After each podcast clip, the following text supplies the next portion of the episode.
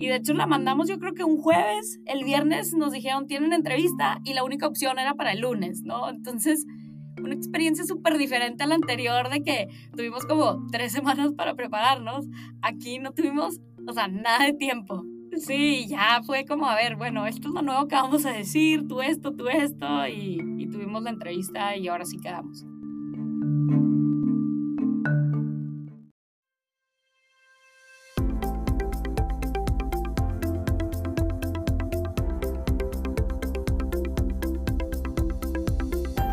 Bienvenidos a Creando la TAM, un podcast donde conversamos con emprendedores e innovadores de Latinoamérica para conocer sus historias y, a través de ellas, inspirarte a seguir tus ideas.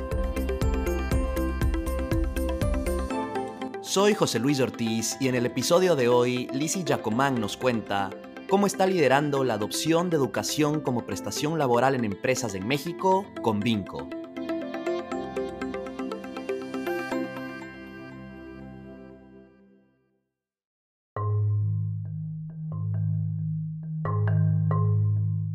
Lizzie ha tenido dos pasiones toda la vida. Una pasión por México y Latinoamérica, que ha guiado su regreso a México cada vez que salió a vivir al extranjero, y una pasión por la educación, al punto en que recuerda que cuando estaba en kinder le hacía ilusión ser maestra o profesora. Con Vinco, Lizzie encontró la manera perfecta de combinar estas dos pasiones y generar ese impacto en la sociedad mexicana que motiva su día a día.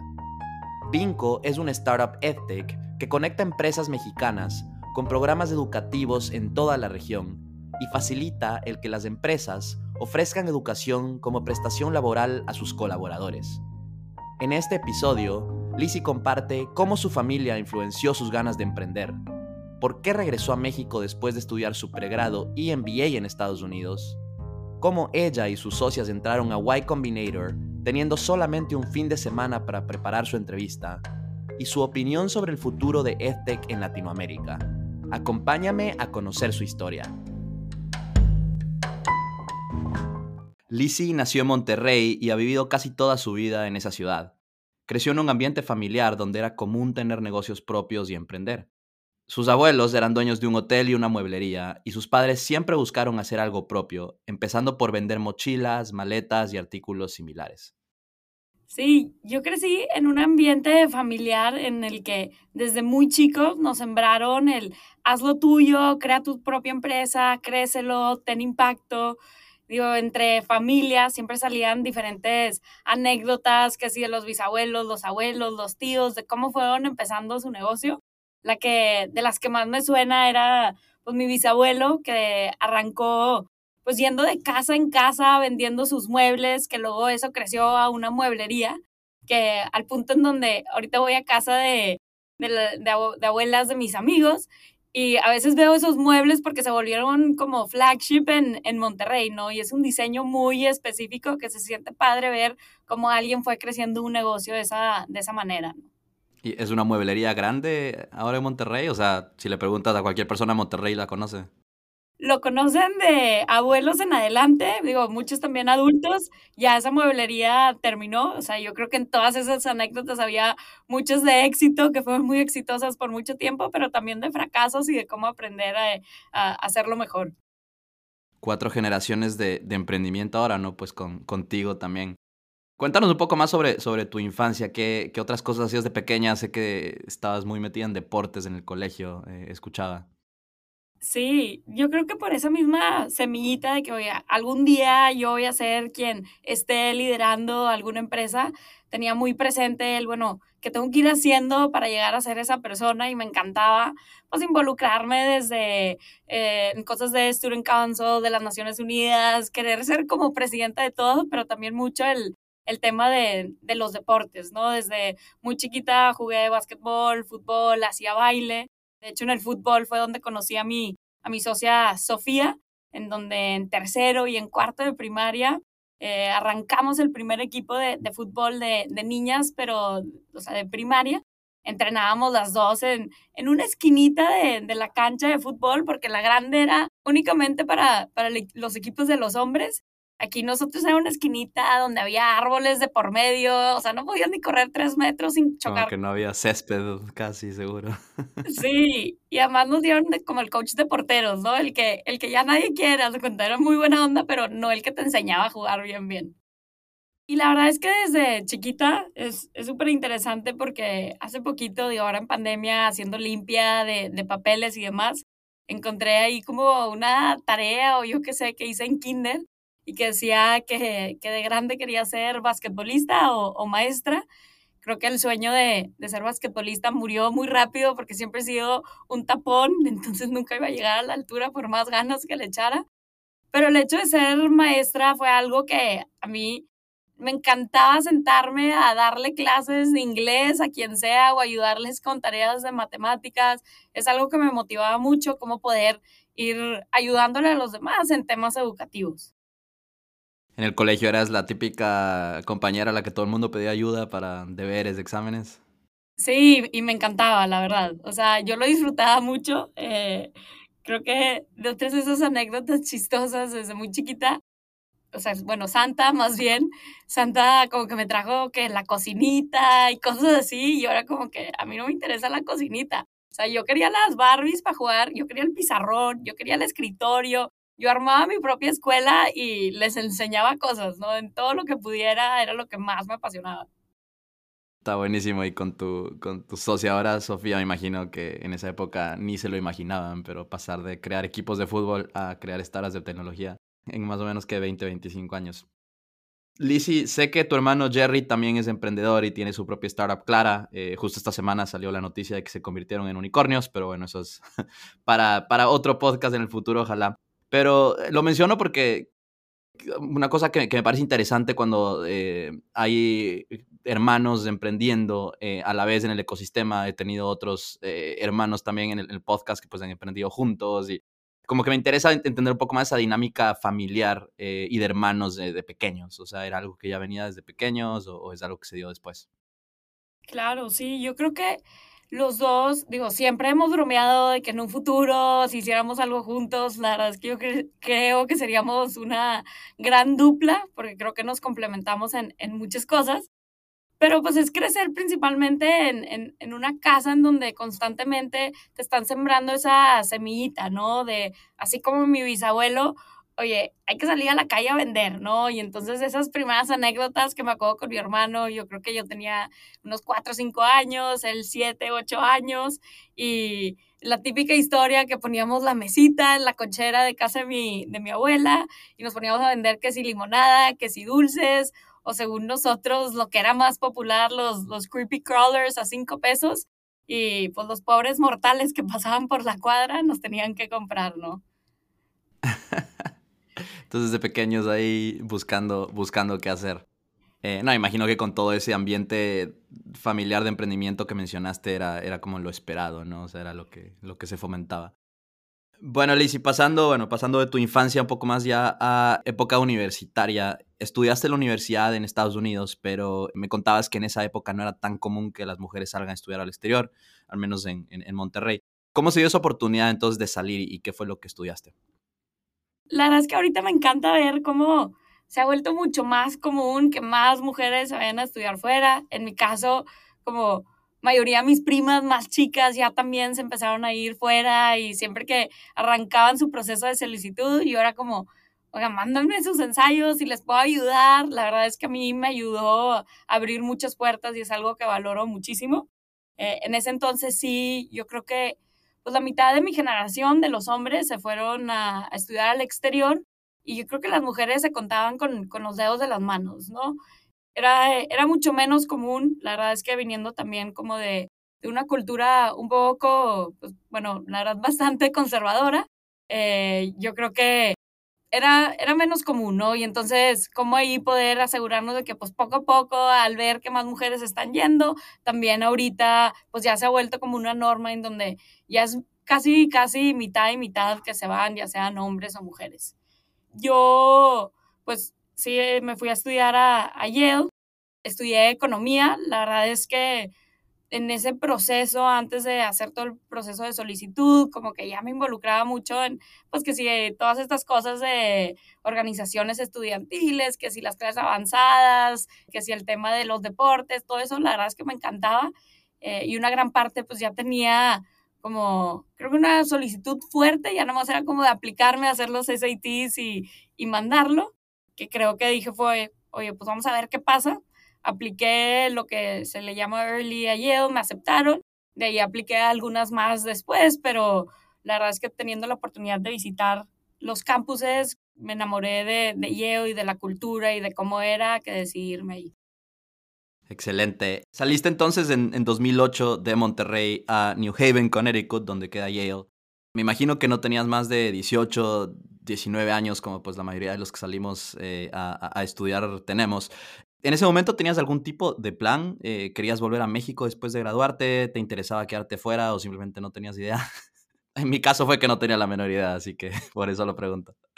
Creo que en mi caso también ah, ya no había un plan tan estructurado. O sea, la verdad es que yo antes de irme a Yale era como de esas personas que tenía como su vida mucho más estructurada, todo planeado y estudiar fuera sí me cambió todo como 180 grados y la verdad es que entre más pasa el tiempo, más agradecido estoy de la, de, la oportunidad. Yo sí siempre tenía como que era ese plan de, de, regresar a México. Para mí, una de las historias que, que más me ha impactado es que justamente cuando yo me iba a ir a, a empezar la carrera en, en Yale, en mi casa estaba entrando la hermana menor de pues, la que había sido mi nana casi toda mi vida, ¿no? Y yo me acuerdo muy bien el día que mi mamá me platica que pues tenía exactamente mi misma edad, ¿no? Y entonces como que ahí me dio mucho shock el hecho de que pues tenemos la misma edad, las dos tenemos la misma hambre de como querer crecer, querer aprender, pero las oportunidades que se nos ponen en el camino son muy diferentes, ¿no? Y, y siempre he sido muy agradecida por, pues por esas oportunidades de que por haber nacido en una familia en donde mis papás pudieron ayudarme a pagar por, por, mi educación, tanto en una escuela privada y después en, Estados Unidos, para mí era cómo puedo aprovechar mejor esta oportunidad educativa. Y más allá de eso es, ya teniéndola, pues ese privilegio de haber estado ya, cómo puedo utilizarlo para ayudar a más personas como, como Herminia a que puedan crecer y desarrollarse y que tengan estas oportunidades más cercanas a las que tuve yo muy, muy valioso creo lo que compartes, ¿no? Se siente esa, esa responsabilidad que uno tiene de, debido al privilegio de haber podido tener ese tipo de oportunidades, la responsabilidad es, es muy, muy, muy grande. Y creo que el, el, pues cosas como las que tú haces, como las que Jerry hace, como las que muchos emprendedores y emprendedoras en Latinoamérica hacen, es una forma de, de llevar esa responsabilidad a, buen recaudo. Cuéntanos un poco más sobre esos cuatro años de, de, universidad, eh, qué hiciste en los veranos y, luego ya llegaremos a, a, cuando regresaste a México cuatro años después.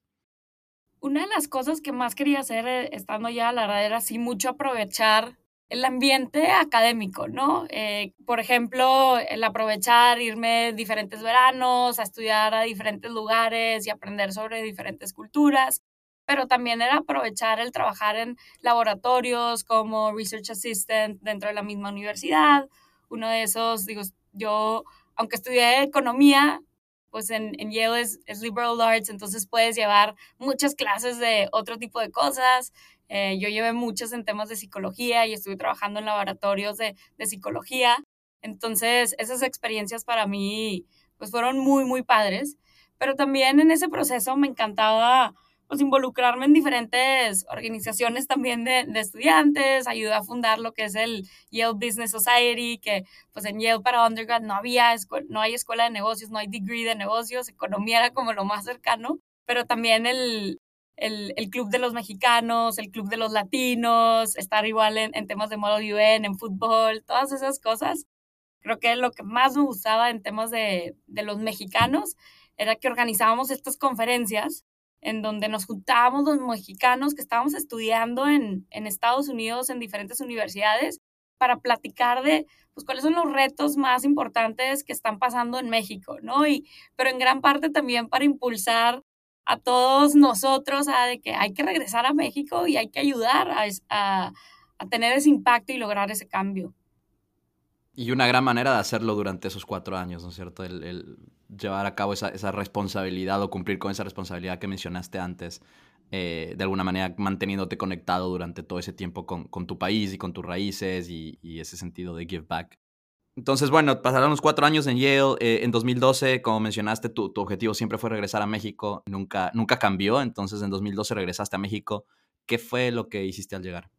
Sí, y la verdad es que es algo que hasta da pena admitirlo a veces, pero también estudiando, por más que Yale es muy bueno en, en liberal arts y que te ayuda a, a, pensar, a estructurar, a resolver cualquier tipo de problema que se te pone enfrente, también, o sea, siendo liberal arts, yo nunca había visto un balance en mi vida, ¿no? Y entonces sales de ahí y dices, necesito aprender como lo básico de negocios.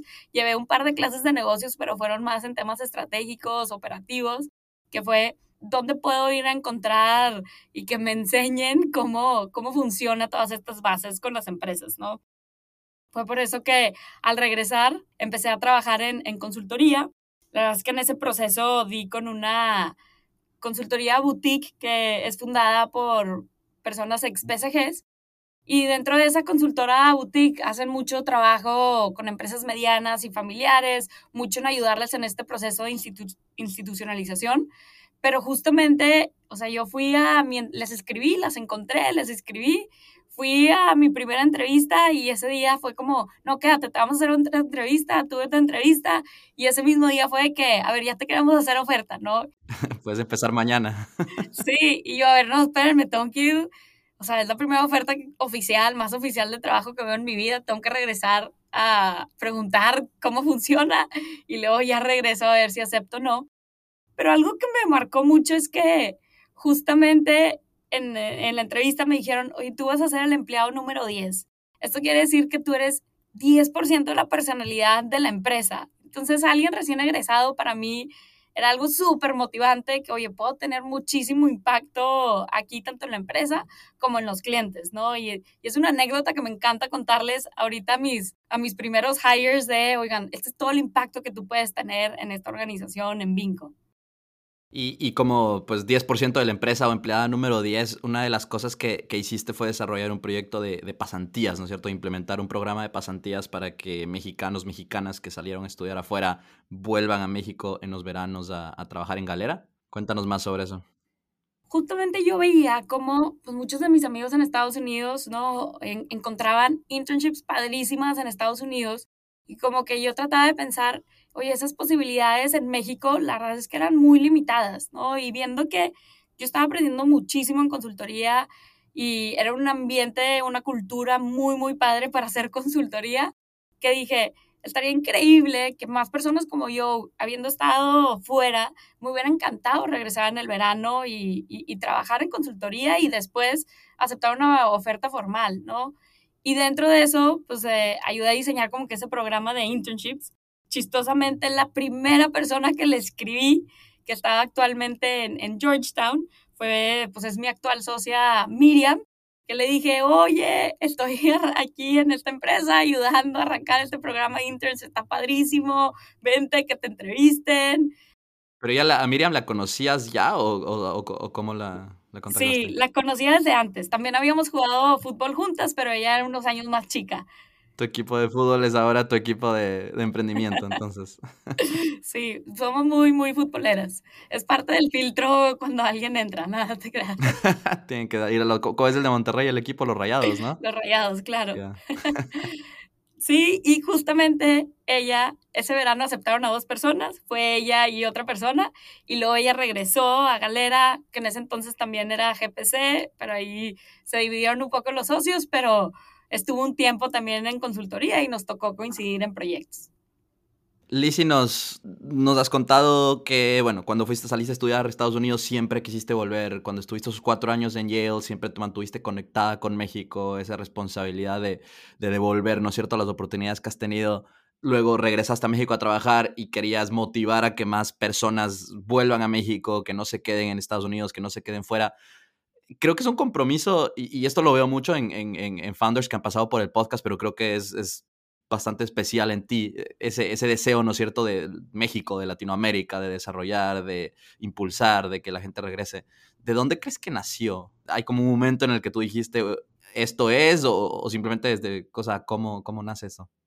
Sí, es chistoso porque a veces sí digo de que es completamente irracional, ¿no? O sea, como que ese eterno patriotismo de que me pones el himno nacional en las Olimpiadas, o sea, el himno nacional mexicano en las Olimpiadas o al principio de un torneo de fútbol y se me hace el nudo en la garganta y que dices de que, pero ¿por qué? ¿No?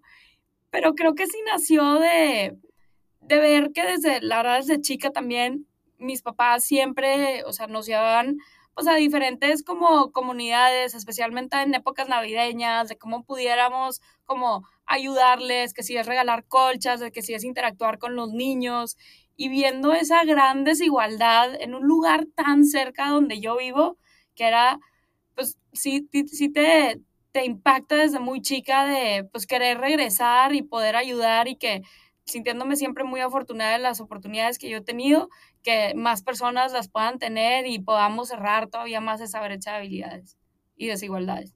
Está bien, gracias. Gracias por compartirlo. Y es algo que creo yo comparto también, ¿no es cierto? Una de las razones por las que empecé este podcast justamente por eso, de cómo motivamos a gente que está fuera y que está en Latinoamérica también a, a emprender o a unirse a startups y coincido contigo en que esto como que a veces parece algo muy irracional, ¿no? De como Latinoamérica, te amo, en mi caso yo soy ecuatoriano, Ecuador. Es algo lindo de sentir, ¿no? Me parece algo como muy, muy lindo también, muy noble. Bueno, continuamos con tu historia, Lizzie. Eh, después de más o menos tres años y medio, decidiste dejar Galera para hacer un MBA, nuevamente en Estados Unidos, esta vez en MIT Sloan. ¿Por qué tomaste esa, esa decisión en ese momento? ¿Qué buscabas en un MBA? Yo siempre quise estudiar negocios por lo mismo de tener ese chip de poder entender cómo funcionan los diferentes componentes. La verdad es que dado que en, que en Yale en undergrad no había escuela de negocios, sí llevé ahí un par de clases en, en SOM, pero no fue suficiente. Eh, yo desde hecho, desde, desde undergrad, mi, mi decisión al final era entre, entre Yale y, y Wharton por estudiar negocios pero me identifiqué mucho más con la cultura de, de Yale que decidirme allá. Y dije, no pasa nada, en un futuro puedo hacer un MBA y ya complemento con esa oferta educativa, ¿no? Entendido, muy como simple de, no, no, simple, pero como muy blanco y negro de quiero aprender negocios, esa es como la, la razón para hacer el MBA hemos tenido, como ya mencioné, lo hiciste en MIT Sloan, hemos tenido varios founders en el podcast que han hecho MBAs y la mayoría son de Stanford o de Harvard Business School, HBS. Pero MIT Sloan tiene un gran enfoque en emprendimiento eh, y creo que empezaremos a ver más y más founders en Latinoamérica de esa, de esa escuela de negocios. Cuéntanos un poco qué, qué, te llevó a escoger Sloan. ¿Fue este enfoque de emprendimiento que tiene, que tiene MIT? siempre es padre platicar con, con más Sloanis. La verdad es que para mí, creo que similar a ti, MIT Sloan era mi, mi opción número uno. Yo desde, pues en undergrad ya había vivido en, en, un pueblo, en un college town, en New Haven. La verdad, una gran parte sí se me antojaba estar en, en una ciudad. Y sí, MIT Sloan, creo que muy similar a, a mi experiencia con, con Yale Afortunadamente tuve la oportunidad de, visitar los campuses antes de, tomar una decisión formal y yo la verdad es que en Sloan es donde más me identifiqué con la cultura. Primero con la cultura, ¿no? O sea, especialmente que es súper casual, que vas ahí para aprender, el hecho de que pues que las calificaciones no importan y si nunca has llevado una clase de operaciones, de finanzas, de lo que tú quieras, de emprendimiento, o sea, no pasa nada. Ve ahí, aprende, si fracasas, no pasa nada, estás ahí para aprender y, y, la gente lo disfruta, ¿no? Y, y, para mí el segundo tema es mucho esa mentalidad que, que se relaciona todavía más al emprendedurismo, de impulsar mucho el de que break the rules, ¿no? O sea, todas estas startups vienen a ser como disruptors en la industria en la que están y viniendo yo también de un background de más consultoría, ser más ordenada, más disciplinada, o sea, MIT ya ves que te dicen, oye, antes de los exámenes finales o así, tira el piano por el edificio, haz los famosos hacks de que... Los MIT hacks. sí, los MIT hacks de pon un helicóptero en el domo, hazlo como si fuera R2D2 de, de Star Wars. Está muy padre que, que, lo impulsan y como que está muy en las venas de, de la cultura. Y lo último es ese ambiente más colaborativo. O sea, yo creo que realmente la universidad hace un esfuerzo por juntar las diferentes escuelas, ¿no? O sea, es muy padre ver, yo he visto amigos de, de startups que arrancaron ellos siendo como que el, el, MBA, pero luego también con un, alguien que está haciendo su PhD en algo hiper mega técnico y es el perfecto complemento, ¿no?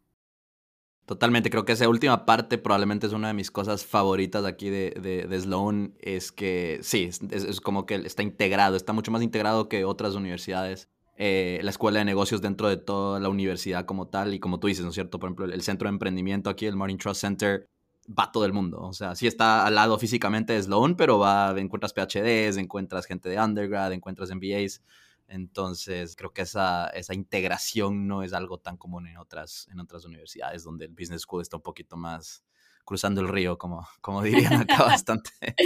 Sí, y justo en ese proceso algo también que me encantaba es, digo, ahí también me metí como al Club de los Mexicanos, pero más allá no solo de Sloan y de Latinos, sino de, de toda la universidad, ¿no?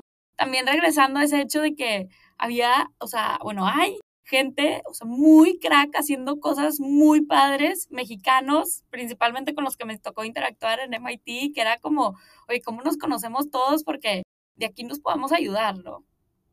De acuerdo. Entonces estuviste, bueno, hiciste los dos años de, del MBA. ¿Viniste con una idea en específico, aparte de aprender negocios, en cuanto a, pues, qué querías hacer profesionalmente después? en gran parte sí era como volver a ser estudiante. Digo, a mí me encanta ser estudiante, podría ser, digo, somos, sino güey, estudiantes toda nuestra vida, pero oficialmente estudiante. Pero también era, yo la verdad es que en consultoría, o sea, y todavía lo disfruto muchísimo, ese tipo de trabajo me encanta estar aprendiendo de muchas industrias diferentes, interactuando con clientes diferentes, resolviendo problemas diferentes. Pero al final decía, a ver, consultoría no es lo único que existe en este mundo, por más que te abre a más mundos. Y sí quería regresar a reconectar con muchas otras personas que han hecho profesionalmente cosas súper diferentes, pero también increíbles, ¿no? Entonces, quería volver a abrir ese mundo de, de posibilidades hacia dónde podría ir después y también fortalecer ese, ese network tanto internacionalmente como en Latinoamérica, ¿no? Te graduaste entonces, como mencioné antes, en 2018 volviste a México eh, y entraste a trabajar en consultoría en BCG, Boston Consulting Group. ¿Cuál era tu plan en ese momento? ¿Te planeabas quedar poco tiempo, mucho tiempo y a desarrollar una carrera en consultoría? Ya no estamos, obviamente, hace tres años nada más, acercando un poco más al inicio de Vinco.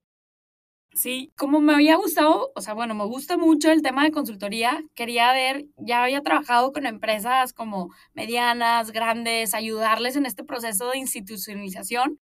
Quería ver, bueno, por un lado, cómo funcionan los, los corporativos principales de México, que se supone que tienen, digo, las mejores prácticas, ¿no? Y cómo, yo me acuerdo, uno de mis primeros proyectos era con, con una empresa que, pues, vende alimentos y al hacer un análisis de a cuánta gente le distribuyen sus alimentos, era de que más del 90% de la población, y decías de que, órale, o sea, es llegar prácticamente a todo México con estos clientes gigantes. Pero la verdad, el, el otro punto principal es que yo, digo, siempre he creído que, bueno, alguna vez tuve esa ilusión de que por eh, la carrera más como de servicio y pública y de gobierno podría llegar a tener mayor impacto, muy pronto te das cuenta que pues, era mejor hacerlo por, por medio de empresas, que son las que pueden tener mayor impacto. Y justamente yo sentía que por haberme ido la carrera y la maestría a Estados Unidos, por más que tuviera un network fuerte en, en otras partes del mundo, me había perdido un poco de ese network en, en, México, ¿no? Y especialmente con estos corporativos grandes que yo quería también fortalecer.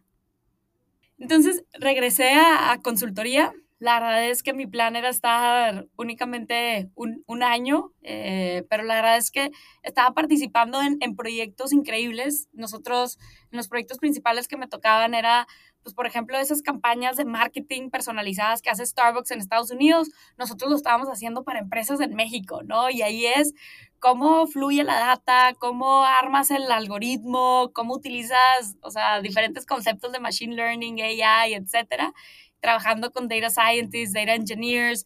Se me hizo un proceso increíble y que la verdad es que hoy es algo que me ayudó un montón para pues poder, mi rol ahí era entender el tech speak y poder convertirlo a términos mortales y de negocios y, que fluyan esas dos áreas, ¿no? Tanto el área de business como la área, el área técnica. Entonces me quedé un poco más, me quedé un año y medio, eh, dado que estaba muy contenta en los proyectos, pero la verdad es que después, cuando se vino justamente la pandemia y viendo que la pandemia, el, mayor impacto que tuvo fue en aquellos con menores niveles de educación o aquellos de la base operativa. Entonces dije, siempre que había tenido esa espinita de hacer algo mucho más enfocado en educación, ahora es el momento, ¿no? Y ahora es cuando se puede tener mayor impacto en aquellos que más lo necesitan.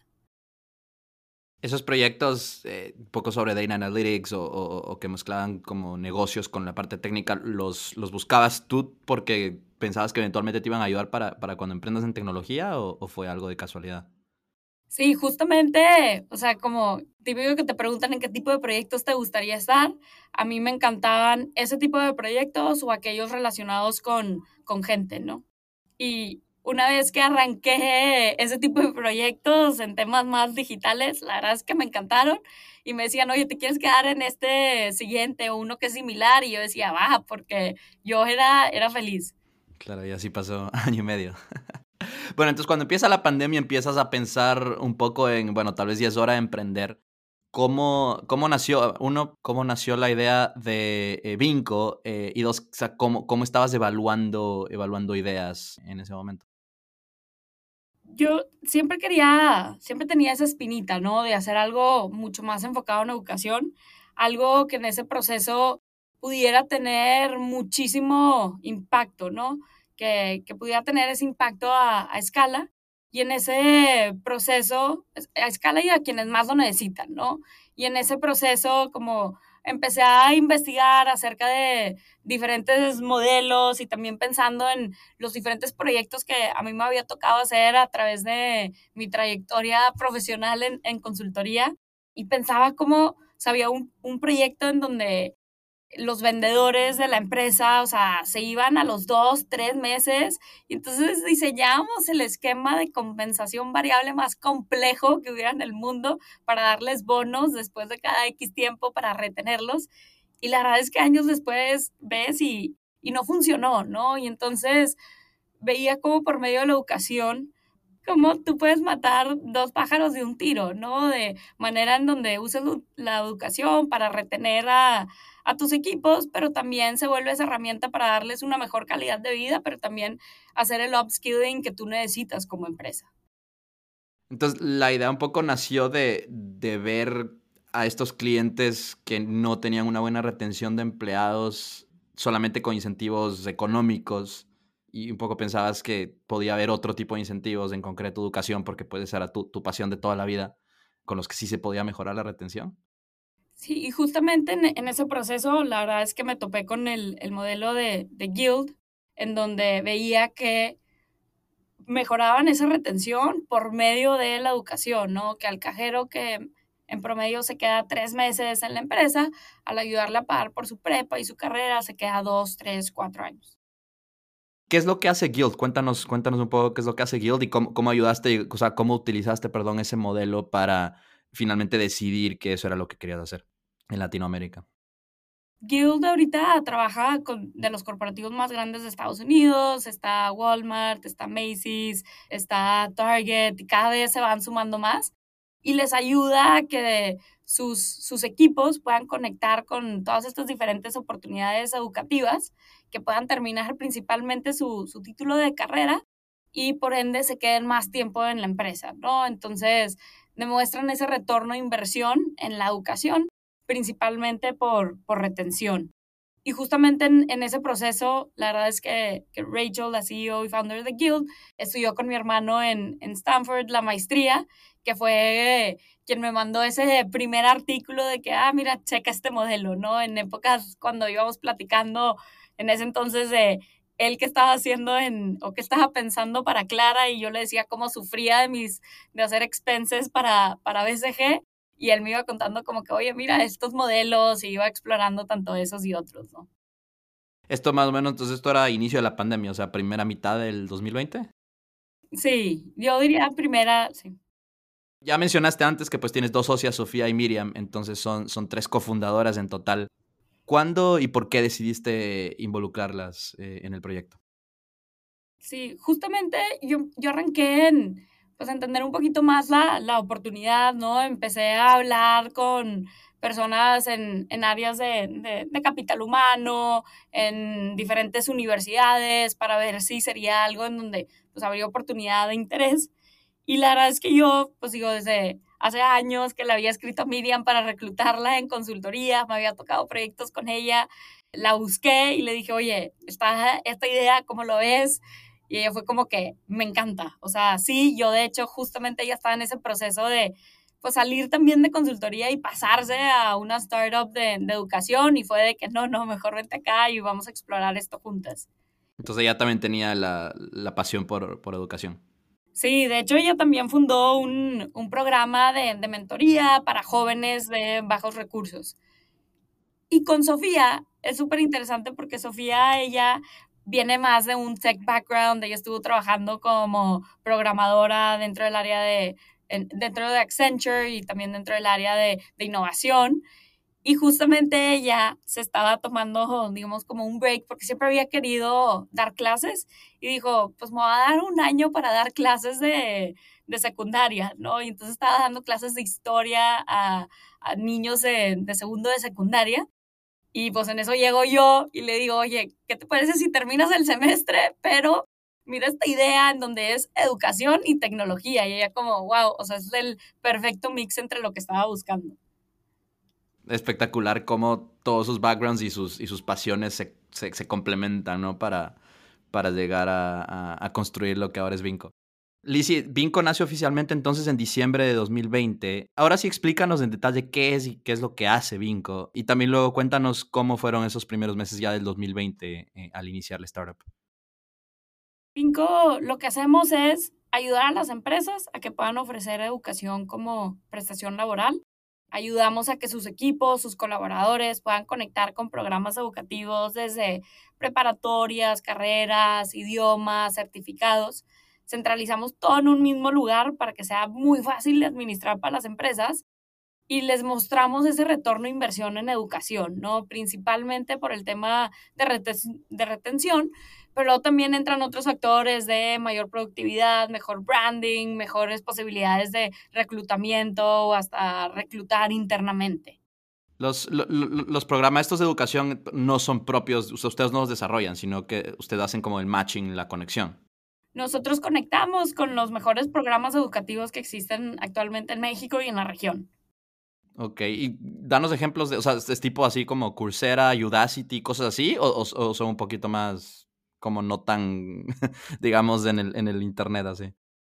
Sí, son principalmente programas que tienen, que puedes obtener más tu, tu título, ¿no? O sea, pensando que nosotros acotamos más los mandos medios hacia abajo, la base operativa de las empresas, todavía es muy motivante obtener su título de prepa, su título de carrera o algún certificado que le sea válido. Ya, entonces como educación continua formal, digamos, de, de, de instituciones oficiales. Sí, pero lo que pasa muchas veces es las empresas teniendo una fuerza laboral muy grande y con muchas necesidades diferentes, dicen, o sea, para mí es muy difícil andar dándole seguimiento a cada quien, encontrar la mejor oportunidad educativa para cada persona y darle seguimiento a cada socio, ¿no? Entonces, nosotros dentro de ese esfuerzo en donde sí hay un componente principal de lo escolarizado, también de temas de capacitación, ya todo se, eh, centraliza en un mismo lugar. Perfecto, entonces ustedes facilitan también ese seguimiento para que la gente termine el curso como tal, ¿no? o, o, el diplomado, la carrera. Claro que a veces es, hay un, como una tasa bastante alta de, de, de dejarlo, ¿no? justamente, o sea, para la base operativa, dos factores principales, el cual los detiene de estudiar. El primero es el económico, entonces al tener el apoyo de su empresa, pues tienen ese, ese apoyo económico para continuar sus estudios y la empresa como quiera gana, ¿no? Por la retención. Y el segundo es el, pues el tema de, de no saber por dónde empezar o como realmente encontrar cuál es el mejor programa para ella o para él con todas las oportunidades que existen. Y ahí nosotros le asignamos un coach personal a cada uno de los colaboradores que les ayuda en este proceso de selección, pero que también les está motivando en, en su trayectoria académica para que sean estudiantes exitosos.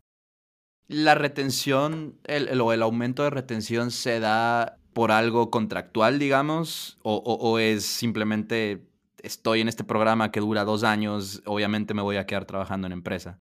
¿O, ambas? Sí, hay diferentes políticas con diferentes empresas. La verdad es que lo, lo clave es que yo te ayudo a pagar esas mensualidades de tu curso de carrera o de tu curso de preparatoria, pues siempre y cuando sigas trabajando en, en, la empresa, ¿no? Al momento de salir, pues pierdes ese apoyo adicional.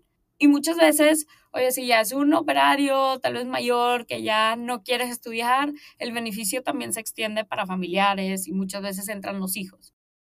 Ah, buenísimo, buenísimo, buenísimo. ¿Cómo fueron entonces? O sea, se, fundaron, digamos, la, la, fecha de fundación fue un año atrás, diciembre del 2020. ¿Cómo fueron esos primeros meses de 2021? ¿Por dónde empezaron partnerships eh, con universidades, nuevos clientes, primeros clientes? ¿Cómo fue? En ese proceso, digo, pues estamos creando dos lados de, un mismo mercado, ¿no? De por un lado es fortalecer y tener esos socios educativos y por otro lado, pues también necesitas las empresas para conectar sus, con sus colaboradores con los programas de los socios educativos, ¿no? Y entonces, en un principio, la verdad es que arrancamos buscando a, a ambos, ¿no? Para ir construyendo ambos lados del mercado, pero muy pronto nos dimos cuenta que era más importante tener a los socios educativos más fuertes y esa oferta educativa sólida primero, porque ya las conversaciones con las empresas se mueven mucho más rápido. O sea, ya ven, oye, tienes al Tech Milenio, tienes a Open English, tienes a la UR, como que ya cubres todas las necesidades de mi base operativa, de mi fuerza laboral, que se vuelve mucho más sencillo para mí que tú me puedas centralizar todo. Buenísimo. 2021 para Vinco ha sido un año de, progreso y de, logros. Fueron parte del batch de, verano de Y Combinator este año. Mm, hablemos un poquito sobre, sobre eso, sobre Y Combinator. ¿Por qué decidieron aplicar y cómo fue, cómo fue ese proceso? Sí, de hecho, nosotros, la verdad, la primera vez que aplicamos fue, o sea, el, septiembre antes de fundarnos, donde no teníamos nada. O sea, para entrar en el de invierno de este año. Sí, pero no teníamos nada, o sea, la verdad, nada y los más que el equipo ya nos habíamos puesto de acuerdo de que, oigan, nosotras tres, va a ver cómo le hacemos. Y, y en ese proceso, la verdad estuvo padre, nos dieron entrevistas, creo que ahí le echamos demasiadas ganas para prepararnos para la entrevista. La entrevista se pasó volando, no tenemos ni idea qué pasó y la verdad es que no quedamos, ¿no? Y justamente nosotros, pues como ya era, oye, esto va porque va, y en diciembre nos constituimos oficialmente, en enero levantamos nuestra pre y entonces como que ya no estábamos considerando YC tanto, pero justamente nos envía como un correo uno de los socios de que me había gustado mucho su, su entrevista anterior, vuelvan a aplicar, si sí es que ya crearon algo y han avanzado. Y, y justo así estábamos que si la mandábamos o no, la mandamos un poco tarde porque dijimos de que bueno, pues mejor tener la opción y veamos a ver qué pasa. Y de hecho la mandamos yo creo que un jueves, el viernes nos dijeron tienen entrevista y la única opción era para el lunes, ¿no? Entonces, una experiencia súper diferente a la anterior de que tuvimos como tres semanas para prepararnos. Aquí no tuvimos, o sea, nada de tiempo. El fin de semana a full. Sí, ya fue como, a ver, bueno, esto es lo nuevo que vamos a decir, tú esto, tú esto, y, y tuvimos la entrevista y ahora sí quedamos. Buenísimo. ¿Por qué antes de aplicar por primera vez a Y Combinator, eh, ¿qué, o sea, ¿qué es lo que querían sacar de Y Combinator? ¿Por qué eh, querían aplicar incluso antes de tener nada? La verdad, algo que nos llamaba muchísimo la atención de, de Y Combinator es esa red de, de founders. Eh, yo creo que especialmente en Latinoamérica, como ser parte es increíble cómo pues en, en, la comunidad, en los chats que vas viendo, realmente entre todos los founders, por, por ser parte de YC, se quieren ayudar un montón, ¿no? Y entonces, creo que dado que yo personalmente todavía no había hecho ese salto al, al mundo de emprendimiento, como que poder conectar muy rápido con muchísimos founders en esta cultura en donde todos se quieren ayudar, ha sido un proceso muy, muy padre. Entendido. Después de YC, en septiembre de este año cerraron una ronda de semilla de casi 2 millones y medio eh, en la que participaron Angel Ventures, Rich Capital y otros inversionistas. Felicitaciones por esa, por esa ronda semilla. Cuéntanos un poco, Lizzie, cuáles son los planes en 2022 con esta nueva inyección de capital. Para el 2022, uno de los planes principales es, aunque ahorita nuestra presencia ha sido principalmente en México, la verdad es que muchos de los programas siendo en, en español, muchos también con un gran componente en línea. Eh, nosotros vemos mucho ese crecimiento en, en, la región, en Latinoamérica, especialmente en, en Latinoamérica hispanohablante pero dentro de eso pues también requiere muchísimo pues ciertos desarrollos y features adicionales que queremos mejorar en, en el producto, especialmente como mayor integración de estos socios educativos para facilitar el reporteo, la visibilidad para los coaches, pero también integrar el proceso de, de pagos para, para que sea más sencillo para las empresas poder apoyar con estas oportunidades educativas tienen una visión, sé que pues por el momento están solamente en México, pero tienen una visión de expansión a toda Latinoamérica en el mediano largo plazo. Muchas de las empresas con los corporativos que trabajamos actualmente, por más que tienen una buena base de colaboradores en México, ya tienen operaciones en Centroamérica y en Sudamérica y entonces es, oye, ¿y cuándo lanzamos allá también? ¿No? Pero hay un componente principal en donde sí tenemos actualmente muchos programas bastante regionales o internacionales, pero también queremos complementar con ciertos socios educativos un poquito más enfocados a las diferentes regiones. Claro, eso te iba a decir, por más de que, de que tengan clientes que están en toda Latinoamérica, la oferta educativa a veces es país por país, ¿no? Alguien de Colombia probablemente quiere algo local versus algo de, de, de Tecmilenio o de otra institución en México. Sí, eso es más común especialmente en preparatoria, o sea, porque de ahí empezamos a cubrir las necesidades. Algo en carrera, pero en carrera sí tiene, o profesional, sí tiene cierta regionalidad. Idiomas y certificados, eso sí ya es de, de toda la región, ¿no? Buenísimo. me hace acuerdo este, este, esta manera un poco de, de, expandirse a través de clientes que están en varios países. Me hace acuerdo otra ETE que tuvimos en el segundo episodio del podcast, Ubets, eh, colombianos, que ellos en cambio nacieron en Colombia y luego fueron a México. Pero me acuerdo que Marta, la, la, la co-founder, me contaba justamente cómo esa es una manera interesante de expandirse en, eh, pues, en este tipo, con este tipo de clientes que son regionales hablemos un poquito más y antes de terminar, Lizy, hablemos un poco acerca de EdTech en Latinoamérica, porque no es, bueno, creo que es un, una vertical, un espacio dentro de todo este ecosistema que está creciendo bastante, pero no, bueno, al menos en el podcast no he tenido muchos founders, muchas founders de, de, de empresas de EdTech. Hace pocos días, Platzi anunció su serie B de 62 millones, lo cual pues es una señal de que el sector está creciendo eh, y seguramente va a ayudar a dar más visibilidad a, a EdTech en toda la región. Cuéntanos cuál es tu opinión sobre el futuro de este sector en Latinoamérica. Yo veo como el tema de EdTech también, o sea, en diferentes regiones del mundo y lo mismo pasó en Estados Unidos, en donde temas de fintech, proptech, healthtech también fueron como de esos un poquito más pioneros, pero luego empezaron a salir muchísimas de estas oportunidades también en, en EdTech, ¿no? Y, es padre ver que esta misma tendencia sucede en Latinoamérica, ¿no? Ahí el tema clave con, con EdTech es que, por un lado, pues en, un fintech la, transacción es, es, muy rápida, ¿no? En, en EdTech al terminar, pues tienes que hacer un programa educativo que pues algunos pueden durar semanas, pero otros duran meses y otros años, en donde ver ese retorno es un poquito más largo en, en un individuo, pero se, al ver esas apuestas en diferentes partes del mundo, se ve que hay un impacto significativo y lo más importante, necesario, ¿no? En, especialmente en Latinoamérica. Entonces, ¿crees que EdTech va a ser uno de los sectores hot en Latinoamérica en los próximos años? Definitivamente. O sea, yo creo que ya se ven las primeras señales de, de eso y, o sea, en los últimos años se ha multiplicado el número de unicornios e inversiones en empresas de EdTech. Excelente. Y pues mencioné Rich Capital como uno de sus inversionistas porque es uno de los principales, a menos de los que yo conozco, eh, a nivel Estados Unidos y también a nivel global, eh, inversionistas en este. Muy bien. Para terminar, Lizzie, te hago la pregunta que hago a todos eh, los founders y las founders que pasan por Creando la TAM. La pregunta es, ¿cómo podemos continuar creando en Latinoamérica y desarrollando este ecosistema de emprendimiento y de tecnología? Sí, regresando a un poco el tema de ver más empresas de, de EdTech creciendo y rompiéndola, la verdad es que es muy padre ver como todos estos diferentes modelos que tienen un impacto, pero creo que al final lo que me encantaría ver también es que pues, siendo esa región con mayor desigualdad, con mayor brecha de habilidades, asegurarnos de que sean también modelos que, aunque sean muy, muy buenos, puedan tener un, impacto positivo en, en la región. Eh, en nuestro caso, en Vinco, nos encanta que podemos dar un acceso más equitativo a la educación. Hay muchísimo impacto de muchísimas personas que viven mucho más remoto y en otras circunstancias que, que queremos encontrar más de esos modelos para poder impactarlos. Esta fue Lizzie Jacomán con la historia de Vinco, un gran ejemplo de cómo combinar tus pasiones y emprendimiento con un poco de inspiración de modelos de afuera que pueden generar un gran impacto en Latinoamérica.